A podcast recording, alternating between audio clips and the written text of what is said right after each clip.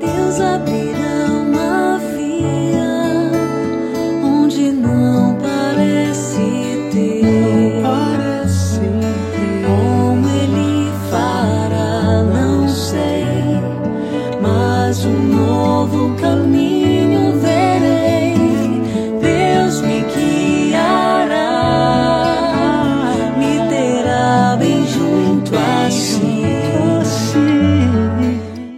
Em nome do Pai, do Filho e do Espírito Santo. Amém. Muito bom dia. A palavra é de São João no capítulo 15. Naquele tempo, disse Jesus a seus discípulos: Como meu Pai me amou, assim também eu vos amei. Permanecei no meu amor. Se guardardes os meus mandamentos, permanecereis no meu amor, assim como eu guardei os mandamentos do meu Pai e permaneço no seu amor. Eu vos disse isto para que a minha alegria esteja em vós e a vossa alegria seja plena. Palavra da salvação. Glória a vós, Senhor. amor e força Ele me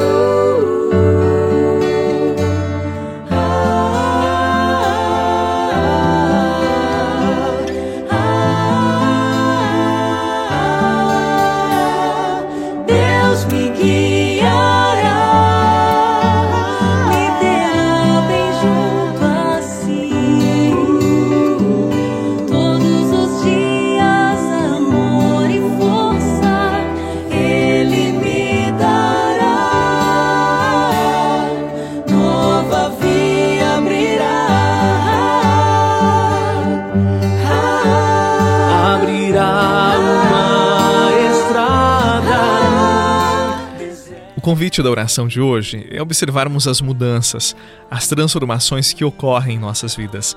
E como ocorrem, não é? Quer a gente queira, quer não, elas vão surgindo, elas vão acontecendo. Mas por que, que isso acontece? Por que, que isso é importante? Para podermos ir compreendendo os propósitos de Deus para cada um de nós, o porquê e para que de cada coisa, de cada acontecimento. E eu acredito que nada disso é por acaso, nenhuma das transformações, das mudanças que acontecem em nossa vida são por acaso, há sempre um propósito. Eu creio que tudo o que nos acontece faz parte do nosso desenvolvimento, embora tenhamos mais facilidade de vê-las como perda, como retrocesso e não como ganho. Quando não tomamos consciência das mudanças e não damos a elas o verdadeiro sentido, a coisa não flui, a transformação não acontece não crescemos na fé. Nós corremos o risco de nos perdermos a nós mesmos. E Jesus, sabendo que podíamos nos perder em meio às mudanças, ele nos dá o testemunho do seu relacionamento com o Pai.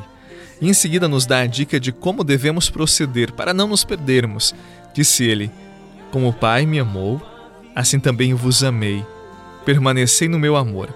Parece simples, não é mesmo? Por que é tão difícil permanecer no amor de Cristo?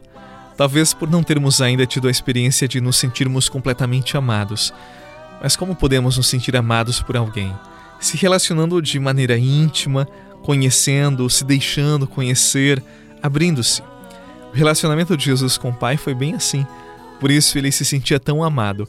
E é este o convite que ele nos faz, de termos um relacionamento íntimo com ele, para que nos sintamos amados, conhecidos, queridos. E o melhor caminho é sempre a oração. A oração viva, a oração diária. Necessitamos da palavra da Eucaristia para fazermos esta experiência de intimidade com o Senhor. E a terra proclamam a vossa glória.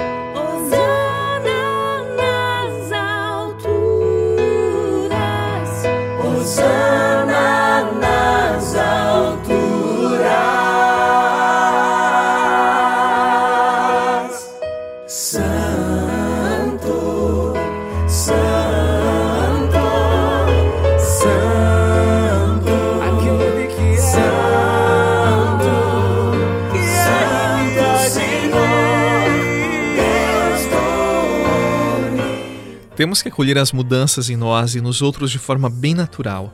Nós temos que deixar essas mudanças fluírem, saber que para além das nossas vontades está a vontade de Deus, para além dos nossos projetos estão os projetos dele, e que a missão de realizar as vontades, os projetos de Deus, é missão de cada um de nós.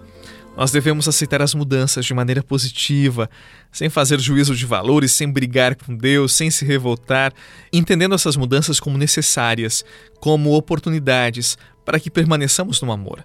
Mas como permanecer no amor? O próprio Jesus dá receita.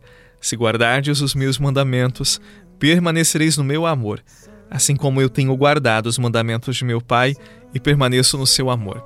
Permaneça no amor de Jesus. Por isso, guarde a sua palavra.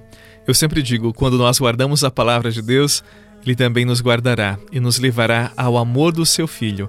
E este amor é que nos mantém em pé, este amor que faz aquecer o nosso coração faz com que nós demos passos largos, precisos, confiantes. Durante esse dia, perceba, sinta os sinais de Deus. Eu tenho certeza que Ele será generoso para com você. Em nome do Pai, do Filho e do Espírito Santo. Amém. Um excelente dia e até amanhã.